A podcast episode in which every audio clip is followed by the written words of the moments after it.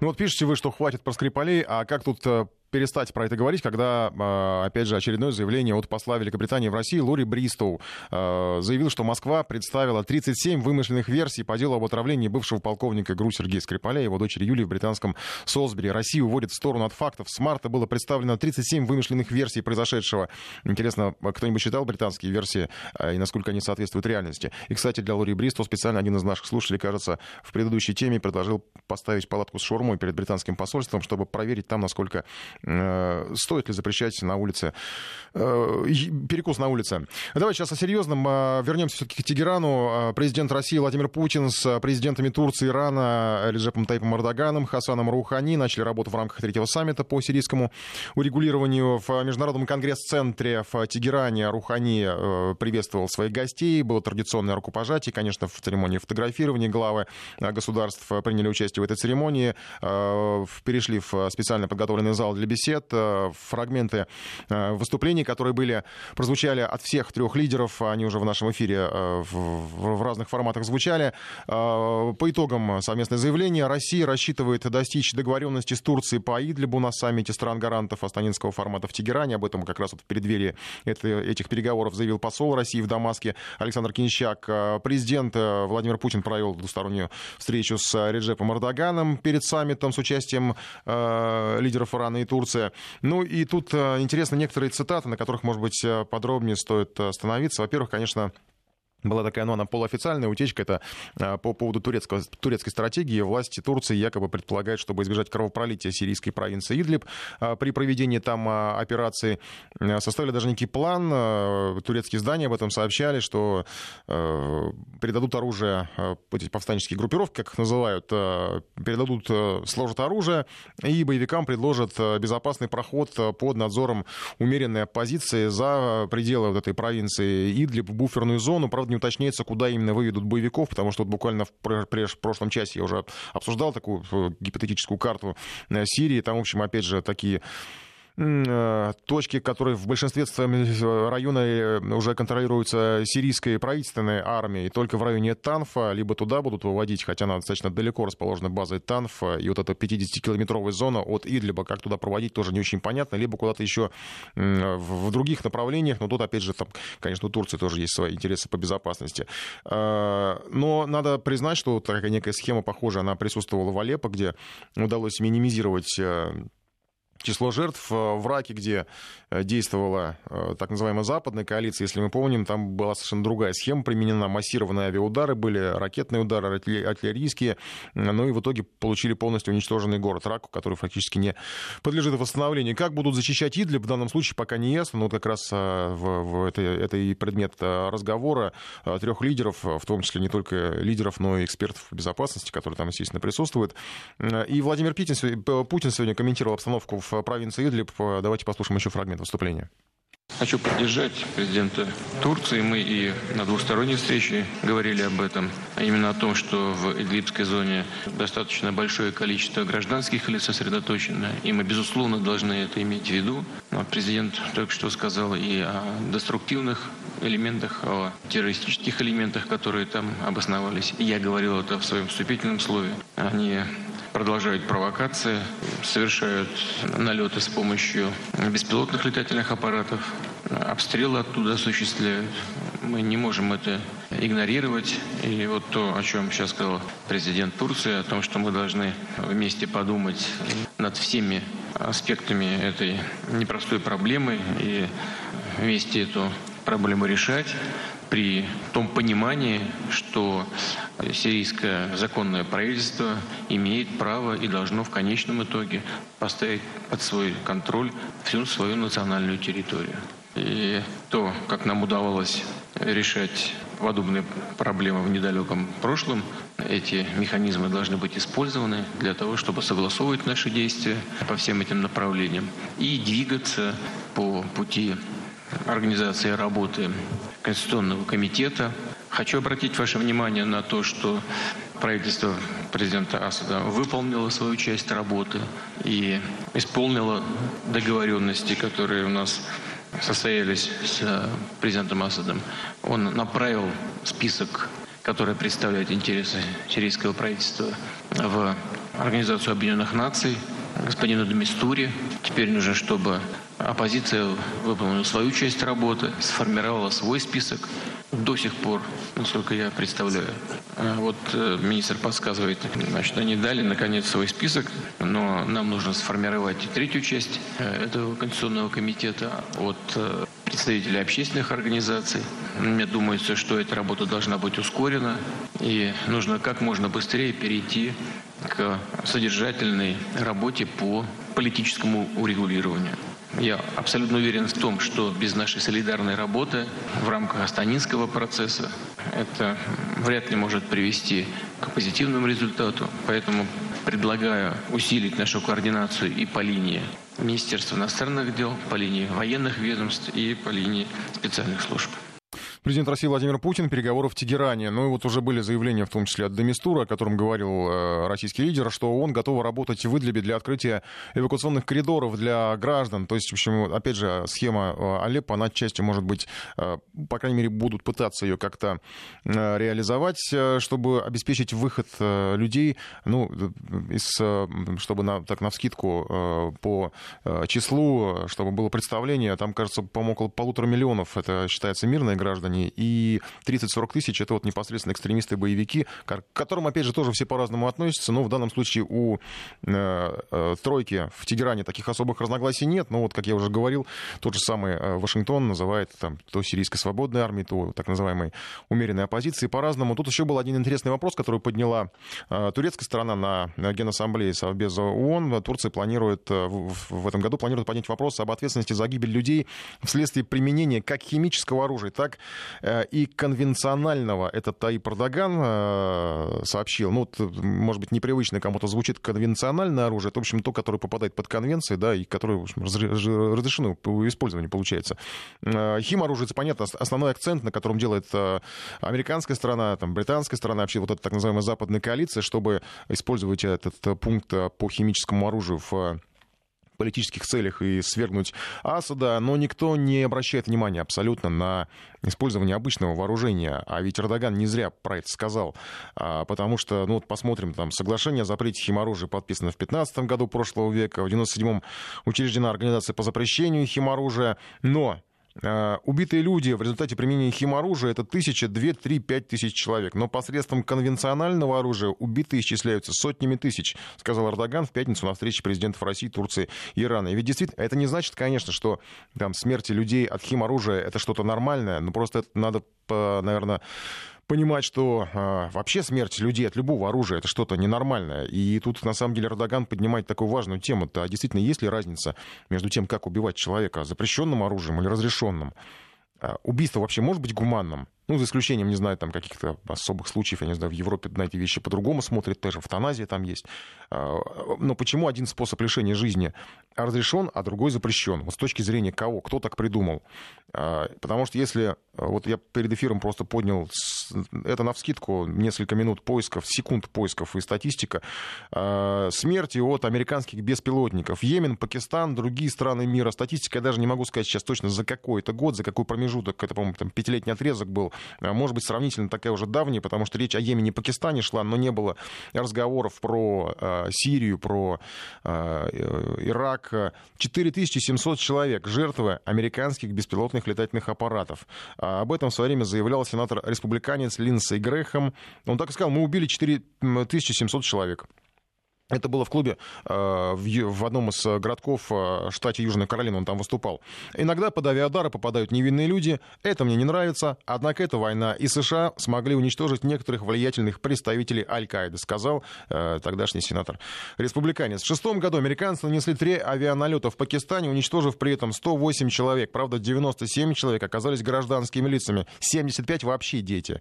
Вот так, получается, убивать можно. Главное, что это безопасно, потому что убийца сидит где-то далеко, просто управляет машиной, роботом, которая настигает своих жертв. Вот как раз об этом, видимо, сказал Эрдоган, а, потому что если так посмотреть на статистику, то действительно ведь э, смертей от э, этого разрешенного оружия, получается, легальных смертей невинных совершенно людей в той же Сирии их гораздо больше. Но нам ищут в лицо провокациями в Хан-Шейхуне и вот еще какими-то провокациями, которые вполне ожидаются на, сирийском, на сирийской территории. Следим в, в оперативном режиме за поступающей информацией.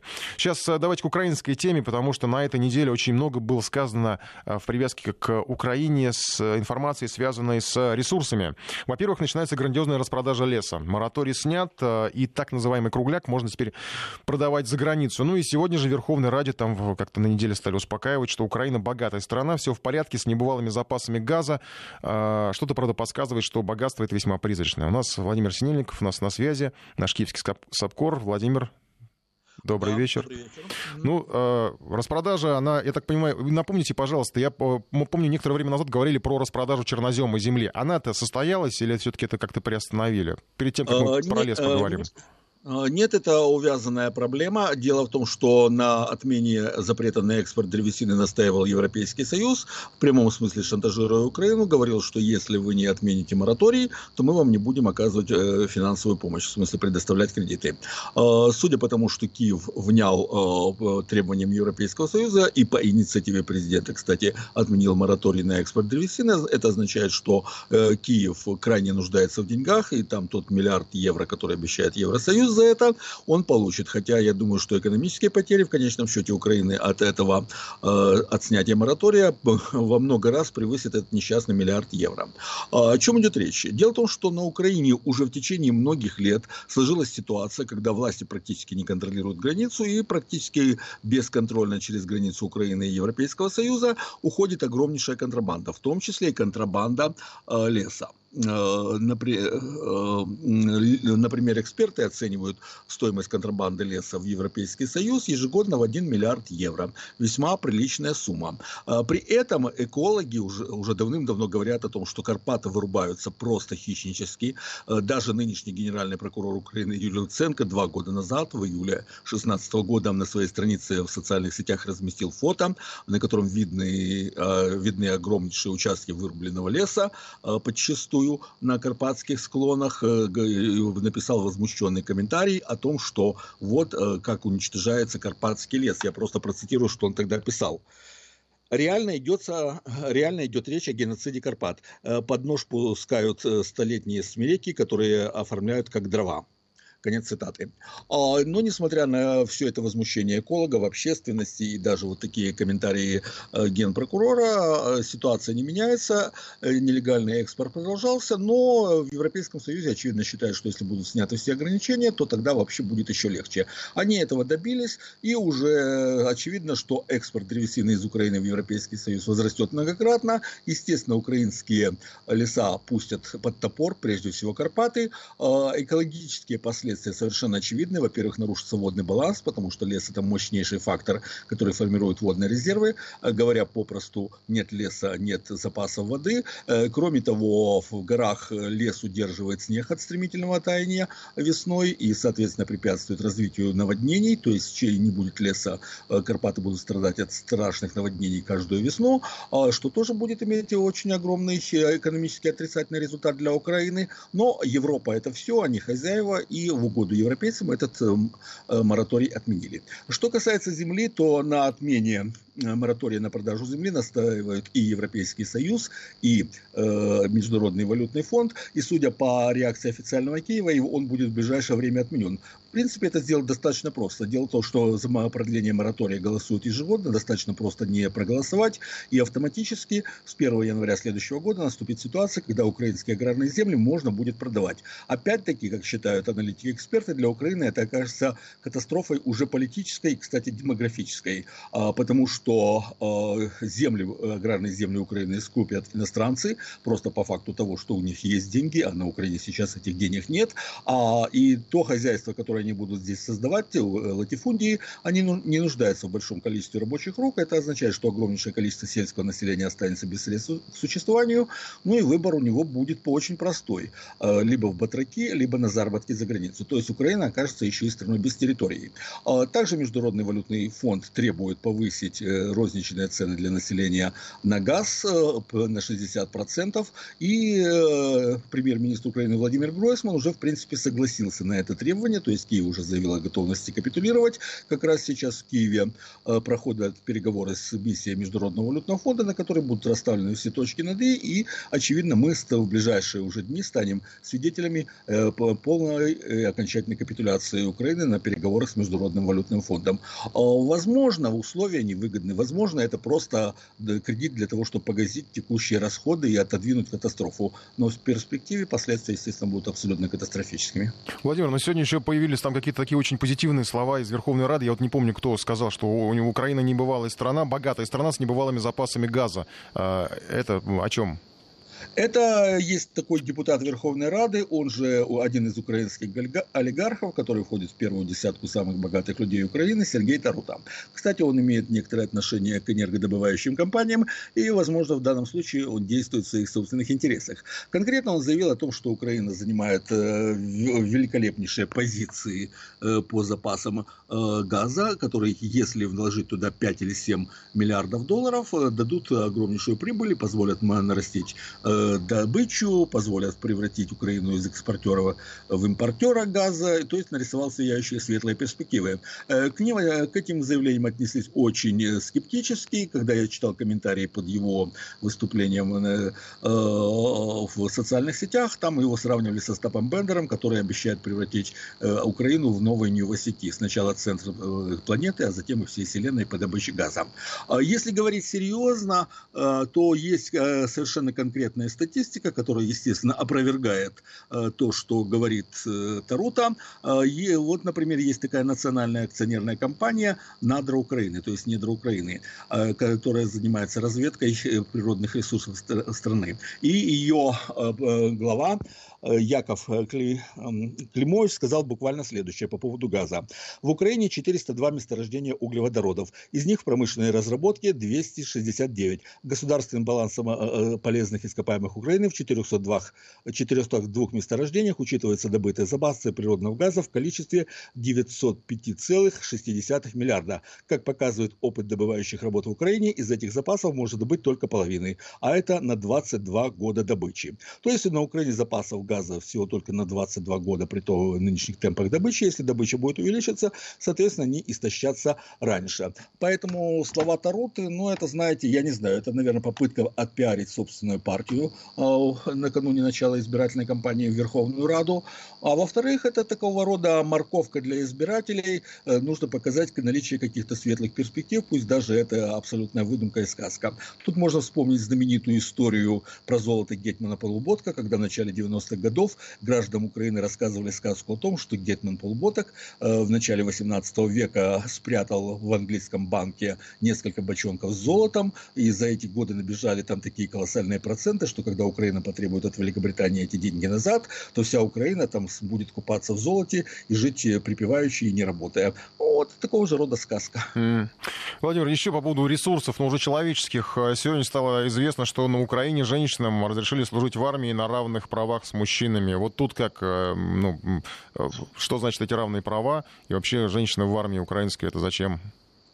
А, э, Украина следует в русле э, западных тенденций. Кстати, когда обсуждали этот законопроект, который уже стал законом, а, говорили о том, что вот такая практика существует в армии Соединенных Штатов, в армии многих европейских стран, в армии Израиля, и Украина, как страна, которая развивается в этом направлении, должна следовать их примеру.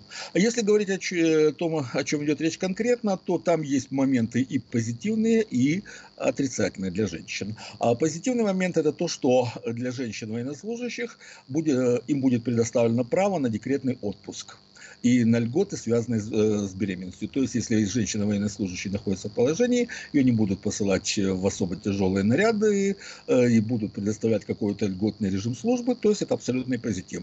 А когда она, естественно, родит, то, естественно, ей будет предоставляться декретный отпуск. А если же говорить об отрицательных моментах для женщин, то срок службы для них повышен с 40 э, до 50 лет. То есть, если по достижении 40 лет женщина зачислялась в резерв, то сейчас такое произойдет до до, когда по достижении 50 лет.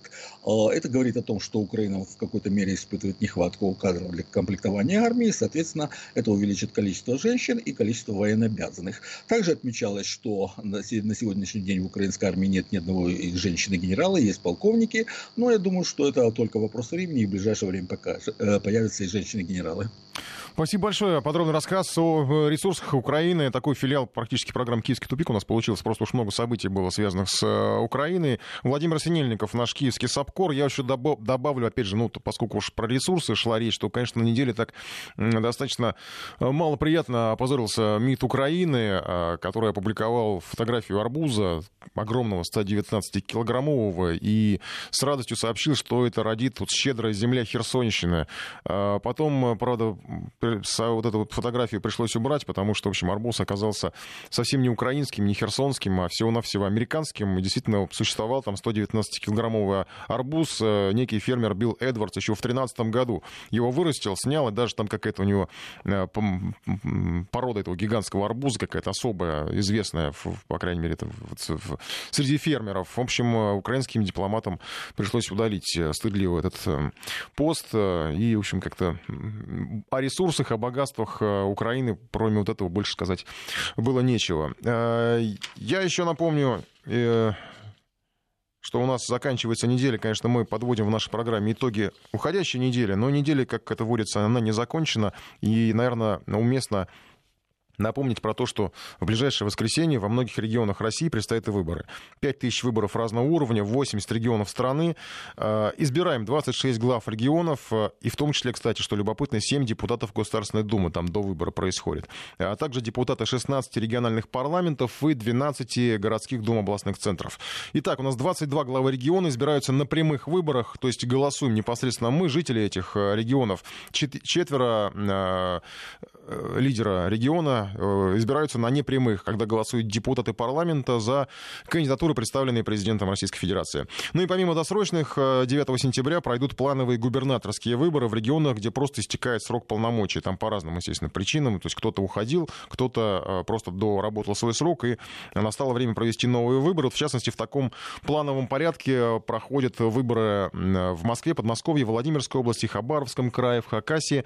Губернаторов избирают жители 6 из 12 регионов. Э, входящих в Сибирский федеральный округ. Э, в Томске выбирают мэра, в Бурятии, Забайкальском крае, Иркутской, Кемеровской областях Хакасии депутатов региональных парламентов. Ну и две трети своих губернаторов 9 сентября избирает э, Дальний Восток. И еще 9 сентября, как я уже сказал, предстоит доизбрать сразу 7 депутатов Госдумы. Тут, кстати, тоже довольно интересно, потому что кандидатов в парламент наряду с основными партиями, уже представленными в Госдуме, это единороссы, коммунисты, либерал-демократы, справедливоросы, зарегистрировали еще три партии. Это Яблоко, Коммунист России, партия пенсионеров. Ну и по организации выборов уже было сказано, э, в том числе от э, Памфиловой, что видеонаблюдение под видеонаблюдением 42 региона, 14 тысяч избирательных участков. Ну, в общем, Памфилова призвала наблюдателей максимально эффективно использовать этот инструмент видеонаблюдения для пресечения нарушений. Мы, естественно, будем работать, освещаем все это в нашем эфире. Кстати, и День города завтра тоже у нас корреспонденты будут на улицах работать. И воскресенье. Все, что касается выборов, выборов. Поэтому оставайтесь с нами в эфире. Сейчас новости, потом продолжим. Еще есть что обсудить. Продолжаем программу, выходим, так сказать, на финишную прямую, и впереди у нас разговор о женщинах э, за рулем. Вечная тема, наверное. Прежде чем у нас такой, получается, немножко даже автомобильный блок э, событий каких-то таких вот информации с, именно с машинами связанными, связанные. Э, начнем с такой, с темы, которая, может быть, многих касается. Речь о том, что таможня закрыла дорогу торговцам машин. Ввозить в Россию стало сложнее, не более одной машины в одни руки. Проблемы, правда, появились и у тех, кто не причастен к автоторговле, то есть просто обычные путешествия путешественник, э, не знаю, там, бизнесмен, э, предприниматель по деловым э, каким-то вопросам передвигается на машине. Все дело в том, что российская таможня начала заворачивать автомобили, которые следуют через границу из Европы в тех случаях, если они оформлены на лиц, уже имеющих в нашей стране хотя бы один ввезенный автомобиль. Казалось бы, зачем, как такое может быть? То есть, ну, допустим, у человека два автомобиля, да, хорошо, возможно. Но дело в том, что ситуация может быть гораздо сложнее, если особенно эти автомобили э, были приобретены в лизинг речь о новых правилах. Из-за них возникают заторы на погранпереходах из Прибалтики. Водителям предлагают уплатить пошлину или внести обеспечительный взнос в сумме около 10 тысяч евро. Там разные цифры, зависит от автомобиля. В противном случае машину не пускают. Но, естественно, главная как бы, цель — это борьба с нелегальным рынком, авторынком, когда ввозят автомобили. Здесь их как-то по разными способами легализуют. Валерий Емельянов разбирался в этой теме сегодня.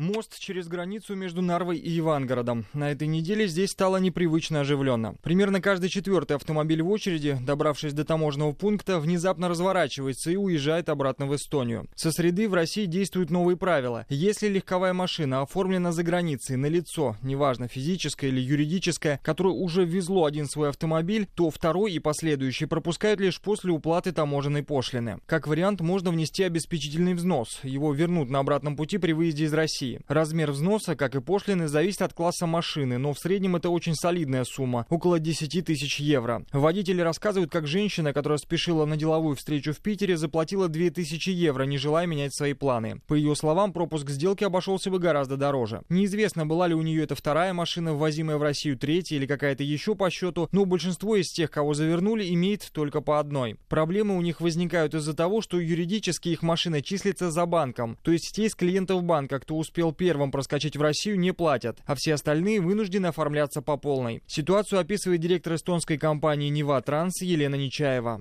Вообще, конечно, это абсурдная ситуация. У жителей Эстонии больше половины, наверное, у всех машин в лизинге. И собственником является банк, а они уже являются чисто ответственные. И никогда вот таких вопросов не возникало. А здесь я не знаю.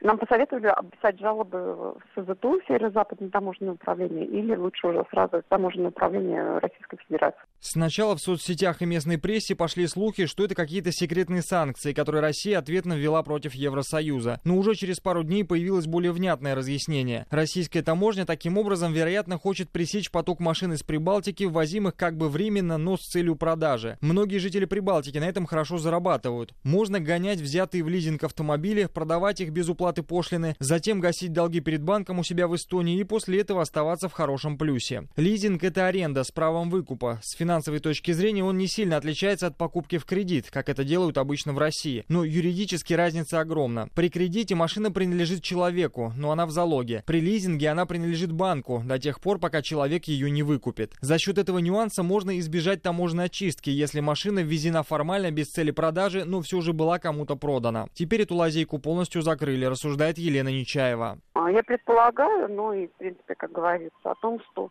а, было введено слишком много машин, и они просто растворились на просторах Российской Федерации без уплаты пошлин. Ну, я до конца вот не уверена в этой версии в связи с чем это. Но когда я озвучила вышестоящим органам Российской Федерации, да, таможня, ну, мне так это недвусмысленно вроде как подтвердили. Официально таможня разъяснений по этому вопросу не давала. Связаться с ее пресс-службой не удалось. Однако бывшие сотрудники ФТС на условиях анонимности нам полностью подтвердили эту версию. Уже много лет прибалты гоняли в Россию фактически новые машины со свежей гарантией предприятий. Покупали их как физические лица для себя, так и криминальные структуры, которые приноровились очищать машины с зарубежными номерами от таможенного обременения. Для этого, например, берется убитая иномарка той же модели, и на ее документы переносится та, что ввезена в обход таможни. Есть и более жесткие схемы, когда создаются клоны автомобилей, оформленные на ничего не подозревающих граждан. И этим гражданам потом приходится платить штрафы за владельцев перебитых прибалтийских машин, рассказывает адвокат Сергей Рачко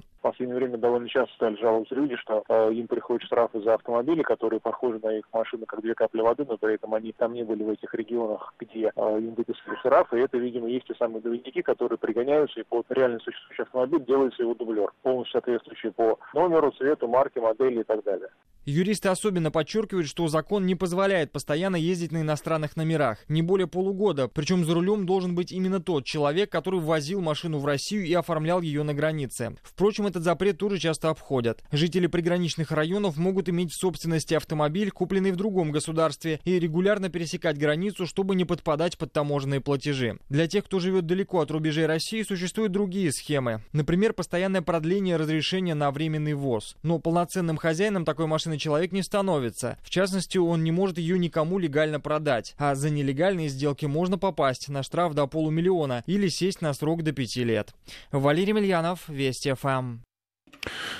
Ну, такая тема потребительская. А сейчас мы перейдем в такой в интерактивный режим, и тему, может быть, сложновато. Не обвинять только меня сразу прям в как-то в, в половой дискриминации, да, по половому признаку, потому что есть риск, что я сейчас на это нарвусь, но придется рисковать. Повод — это опрос компании «Ситимобиль» по поводу отношений к женщинам-водителям за рулем. То есть вот, ну, бывает такое, у меня, например, бывало такое, что я заказывал машину, приезжала с женщиной-водителем, ну, и как-то, в общем, доезжал я куда-то. Мне надо, слава богу, не часто это было, но, в общем, э, все равно воспринимаешь внутренне немножко это как экзотику, да. Вот ваше отношение к таким э, водителям тем более, когда водитель такси, имеет для вас значение вообще, какого пола водитель? А, и сразу давайте, может быть, вот женщина-водитель вызывает вас, у вас недоверие, а, потому что я знаю, действительно, есть такие люди, которые очень предвзято к этому относятся. Поэтому вариант ответа «да, страшновато», нет, она такой же водитель, ну и женщина лучше водит, чем мужчина. Я сейчас просто приведу результаты опроса, который проводили в столице. 2% мужчин и 3% женщин э, чувствуют беспокойство, когда женщина за рулем водитель. То есть это не только мужчина, я обвинять, не обвиняйте сейчас мужчин во всем. Наоборот, даже мужчины в меньшей степени э, беспокоятся на этот счет, а в большей степени женщины, 3%. А треть респондентов говорят, что представительницы э, противоположного пола лучшие водители. 6% а считают, что это не так на самом деле, что хуже они водят. 59% говорят, что пол не имеет значения, главное опыт. Тут как бы такая универсальная позиция. Но половина жителей столицы уверена, что женщины более аккуратны при вождении и не нарушают ПДД. А треть горожан и четверть э, женщин, жительниц столицы, полагают, что женщины хуже мужчин ориентируются по навигатору. 232-1559, код Москвы 495. Вот как вы, заказываете машины, к вам приезжает женщина-водитель, ваша реакция? Бывали такие истории? Э, девушки умеют ездить только прямо. Вот сразу такое у нас дискриминационное сообщение, которое приходит к нам на э, портал. Плюс 7 903 170 63 63 и 232-1559, код Москвы 495. Э, по поводу, кстати, навигаторов, справедливое замечание. Мне на всю жизнь запомнилась вот эта история, когда Э, кажется, в Москве на Маховой девушка поворачивала по навигатору и влетела в будку ДПС. Все живы, по-моему, там, ну, на чем-то она, я уж не помню, на чем там, на Тойоте, по-моему, ехала, э, снесла эту будку, соответственно, и сказала, извините, мне навигатор сказал повернуть, я повернула. Так что, ну, я не отрицаю, что, в принципе, наверное, с мужчиной с каким-то могло бы такое произойти, я уж не знаю. Э, работаю в такси 10 лет, крайне негативно отношусь к женщинам в такси. Никита, если возможно, напишите, а почему, что такого негативного женщина в такси вас вызывает? Я вот помню, что у меня еще в какие-то лохматые годы, там, не знаю, ну, это начало 2000-х, рядом с домом работала женщина на старой черной Волге. Такая, а ее, ну, можно назвать, была тетенькой, такая вот Э, уверенная, бойкая. Э, я даже с ней пару раз куда-то ездил. Не помню, ну, по делам, по работе куда-то там что-то нам, нам мне надо было куда-то выехать. От дома прямо надо было ехать. И ничего, вполне нормально. Э, недавно, кстати, заказывал тоже вот через агрегатор какую-то машину. Ну, как недавно, не знаю, там это было вот ну, в этом году. Надо было поехать. Девушка приехала. Было необычно, странно довольно. Ну, как-то не знаю. Ну, я, в общем, положился на волю судьбы. И, и все прекрасно доехал, куда мне было необходимо. Евгений дозвонился Напомню, телефон 232-1559, код Москвы 495. Евгений, здравствуйте. Здравствуйте, Николай. Очень э, часто слушаю ваше радио. Спасибо, что вы помогаете проводить время за рулем, хоть и не часто. То есть я не работаю в такси, но часто mm-hmm. езжу. Uh, у меня достаточно такой неоднозначный ответ. Просто за год моего вождения, да, у меня очень небольшой такой э, стаж относительно, но я попадал в аварию, то есть когда в меня врезались, не сильно, но э, так или иначе э, э, виноватой была женщина. Mm-hmm. Но второй раз э, виноватым был я. Но врезался я в женщину, то есть в девушку, э, которая, которая вела свой автомобиль. Э, я могу сказать, что ситуация, э, в которой человек оказывается во время аварии, но она достаточно сложная и иногда даже очень агрессивная. И в той и в другой ситуации она очень хорошо решилась. То есть э, женщины действительно вели себя крайне спокойно, спокойно крайне адекватно. Э, и э, по поводу вождения, ну тут есть, еще я добавлю, что, наверное, знаете, как бы я успел заметить, что мужчины, ведя свой автомобиль, они ведут э, автомобиль вместе со всеми. То есть ты наблюдаешь за потоком, подстраиваешься к нему, ловишь других водителей. А про женщин я так не могу сказать. То есть они ведут более более самостоятельно, внутри своего собственного автомобиля. Да у вас почти прям филос... такая дорожная философия. Интересно, размышление. Я, кстати, вспомнил, вот вы сейчас говорили, что сначала в вас женщина въехала, потом э, вы в, в женщину въехали. У меня тоже была такая ситуация, я вот не знаю, если бы это э, была на моем месте женщина, я там случайно чуть-чуть задел там э, двери одному на, на парковке одному водителю. Ничего, без скандала, все прекрасно, но если бы вот, ну, я не знаю, я уверен, что если бы где-то вот ситуация вышла из-под контроля, и был бы какой-нибудь другой человек на его месте, а на моем месте была бы женщина, точно сказали бы баба дура. Ну, а ведь бывают такие ситуации, предвзятое отношение к женщинам-водителям. А, Сергей, здравствуйте. Ну, а, Выключайте радио и давайте общаться в прямом эфире. Алло. Здравствуйте, Сергей, слушаем вас. Прямой эфир. А, да, здравствуйте, Сергей Санкт-Петербург. А, вы знаете, вот, э, считаю, что за рулем не должно быть э, разделения там, по половому признаку. Э, должно быть четко. Вот, есть водитель, как бы, и все. Потому что есть такая, э, ну, как бы, вот у женщин бывает, как вот, э, приучили, да, что женщину всегда надо пропускать. Mm-hmm. Но это как на дороге не является правильным. Вот. А насчет, как бы, вождения, ну, как бы, вот жена у меня водит замечательно. Вот, да, бывает там, когда у нее перерыв там большой, там полгодика, там, да, вот, не, не, недельку там она адаптируется. Вот, а бывает, что как бы вот раньше, там, лет 20 назад, да, была разница, там, женщина за рулем, там, мужчина за рулем. А сейчас Но, уже мы так э, продвинутые, сейчас в общем, более-менее, да. да, то есть, как бы, дураков хватает э, везде, как бы. Обоих полов, э, да. Со стороны, да, мужчин и женщин. Ну, вот, у меня был случай такой, мы э, с женой, там, и с ребенком, да, поздно вечером, э, с руки поймали такси, за рулем была женщина. Mm-hmm. Вот, значит, ну, жена у меня села э, на переднее э, кресло, вот, а ребенок назад сел. Вот, а как бы я стал садиться, э, ну, видать, наверное, я не знаю, торопилась она куда-то или что-то. В общем, она поехала. Ну вот, я ногой был в машине, другой отталкивался, стучал ей по, по крыше. Ну вот.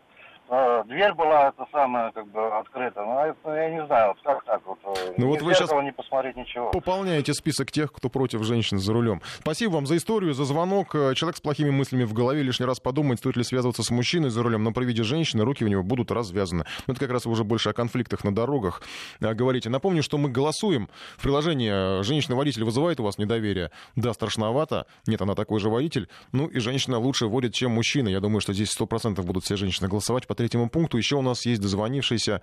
Э, здравствуйте, Павел. Алло, здравствуйте, да, Павел, Санкт-Петербург. Э, я хотел сказать о том, что как бы и мужчины плохо водят, и женщины плохо водят. Мне кажется, вопрос в том, что плохое обучение водителей. Угу.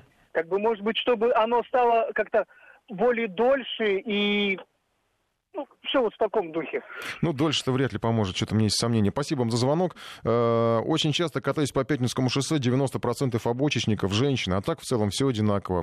Я вот не знаю, я не считал. Ну, не трудно сказать. Хотя тут, конечно, нельзя не отметить, что действительно обоих полов представители могут вести себя по-хамски на дороге, но мы как бы даже говорим, ну, не, сейчас давайте не про хамов на дороге, потому что это отдельное явление, действительно, оно встречается в любом, э, э, в, в, любом возрасте и при любом поле.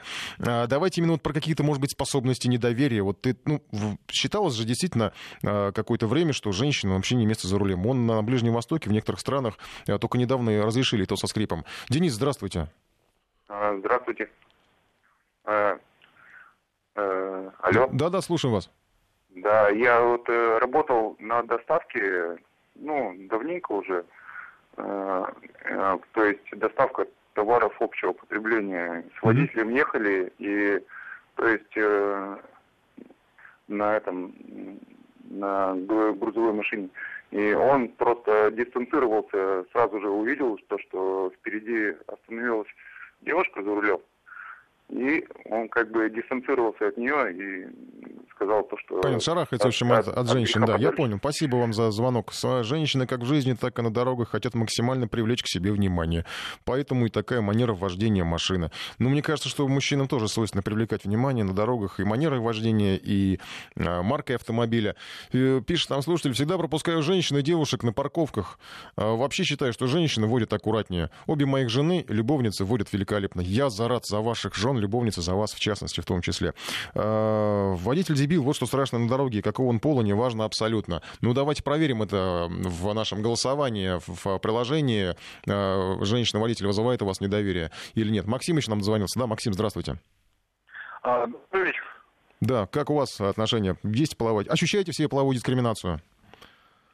А, ну, половой, я себе не чувствую какой-то половой дискриминации, но есть некоторые особенности, которые, грубо говоря, характерны женщинам при вождении. Какие же? Вот. Есть, короче, небольшой процент таких вот теток, таких шустрых, достаточно а, уверенных в себе, которые действительно как бы не уступают мужикам именно по манере вождения. Я как человек, прошедший обучение международного сертификату защитного вождения, это могу как бы с уверенностью говорить. Я проезжаю по 5 тысяч километров на легковом автомобиле по работе и так далее. Вот. Э, соответственно, как бы какие есть у них недостатки? Во-первых, э, плохое знание материальной части как бы устройства автомобиля. Это однозначно есть такая... Так сейчас и мужики особо не разбираются там, и не надо разбираться там. Вообще залезать иногда опасно, вот этот автомобиль современный. Ну, я бы не сказал. Э, есть нюансы, бывает даже дело доходит до некоторых там даже, ну, курьезности, скажем так, в этом деле. Так. Вот. Mm-hmm. Потом второе, они, в принципе, в принципе, ситуационно реагируют на э, дорожную обстановку, то есть ее не прогнозируют, реагируют именно на сложившуюся ситуацию. Допустим, едешь ты в ряде, впереди стоит, допустим, э, какой-нибудь знак дорожной работы. Вот они пока не упрутся, допустим, в этот дорожный знак работы, они не будет заранее предпринимать каких-то действий. Во-вторых, отвлекаются на посторонние предметы, то есть, ну, скажем так, заднюю зону не контролируют. Очень большие проблемы с парковкой задним ходом. Вот.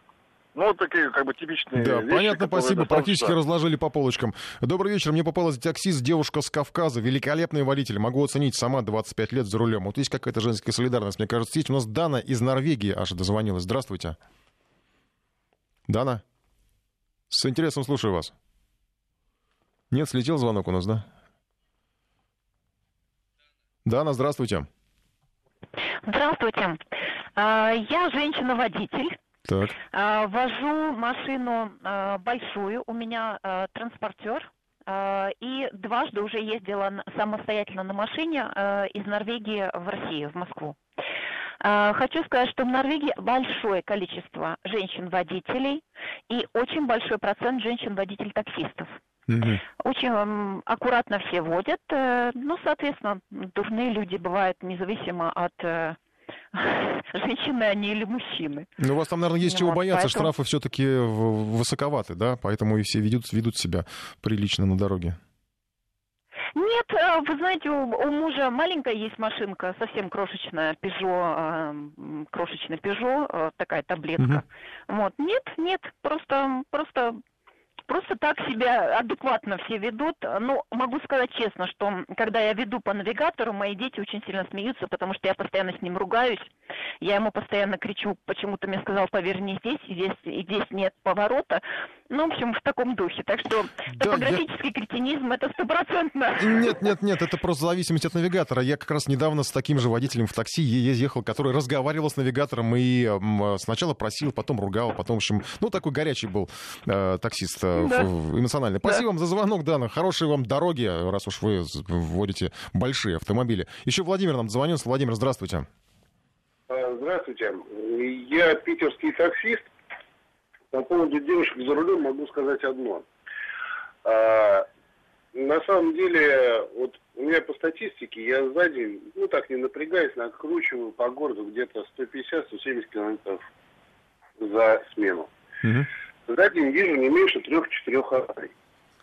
Если в месяц я увижу 6-7 аварий, в которых будут виноваты женщины, это будет уже много. Основные виновники мелких ДТП – это мужчины. Это несоблюдение дистанции, это попытка проскочить на свет.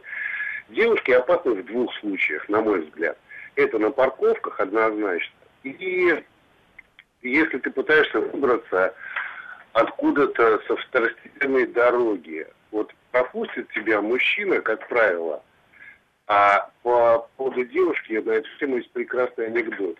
Девушка за рулем, как звезда в небе. Ты ее видишь, она тебя видит. Да-да-да, согласен, согласен, абсолютно согласен. Вот как раз по поводу под каких-то ситуаций, когда вроде бы не должен пропускать, но может из вежливости там как-то, да, я вот заметил, что женщины, они стараются не пропускать. Они вот если вот уж прут, то прут. за рулем, вот ты вылезаешь там из двора, да-да-да, да, да, дикая пробка по главной. Ты показываешь, нет, она в руль уперлась, Согласен, согласен. Пусть на вас женщины сейчас не обижаются. У нас еще последний звоночек мы, наверное, в этом эфире успеем принять. Александр, здравствуйте. Здравствуйте. Ну, тоже езжу за рулем очень много и сам работаю в транспортной компании, неправда. Ну вот э, хотел сказать о таком нюансе. Женщины, мы хоть и таксистов обсуждаем, но как-то скатились на обсуждение женщин. Принципе, Вообще, да. Ну, а почему не поговорить про женщин? Да? Ну, все ездят а, на машинах. Вот я как-то просто, ну, не эксперимент стал, а как. Обратите внимание, вы найдите хотя бы из 10 девушек, женщин прекрасного пола, вот нашего, хотел бы хотя бы одну без мобильного телефона. Вот просто в потоке, в пробке. Я вот из 10, ну, не нахожу ни одну. Вот сейчас еду за рулем, да, разговариваю, согласен, э, по громкой связи, но ведь тыкают, сидят в э, сообщении и прочее, то есть просто смотрят в телефон. Ну, этим вот мужчины грешат. Бич. Ладно, давайте завершать нашу беседу. Интересный был опрос. Давайте по посмотрим, что у нас э, с голосованием. Женщина-водитель вызывает у вас недоверие. Вызывает ли недоверие? Да, страшновато. 49% наших слушателей согласны с э, этим утверждением. 44% нет, она такой же а водитель. 7% женщина лучше водит, чем мужчина. Убежден, что среди наших слушателей, видите, не так, наверное, много женщин. А, и а, чтобы пропустила женщина, надо поймать ее взгляд, всегда работает. Но это вот такие должны быть, да, уверенный взгляд. А, чем-то еще надо, мне кажется, привлекать. И странный вопрос, почему отбиваете мой звонок по WhatsApp? Потому что не надо сюда звонить по WhatsApp. Я уже палец стер отбивать ваш звонок. Перестаньте. Зачем вы это делаете? Кажется, у вас плюс 31 телефон. Что это за код Украины, что ли? Я не знаю. Зачем вы звоните на планшет? Я не смогу с вами поговорить ни при, ни при каких обстоятельствах. У нас есть эфирный телефон, но сейчас уже беседа у нас закончена. Подвели мы итоги голосования, завершаем его. Всем хороших выходных. Кстати, говорят, что лето в Москве все-таки уже закончилось, потому что пробки вернулись аж восьмибальные, поэтому, ну, будьте осторожны для тех, кого лето еще продолжается и кто хочет за город. Всем всего доброго, хороших выходных, и не забудьте, что в воскресенье выборы.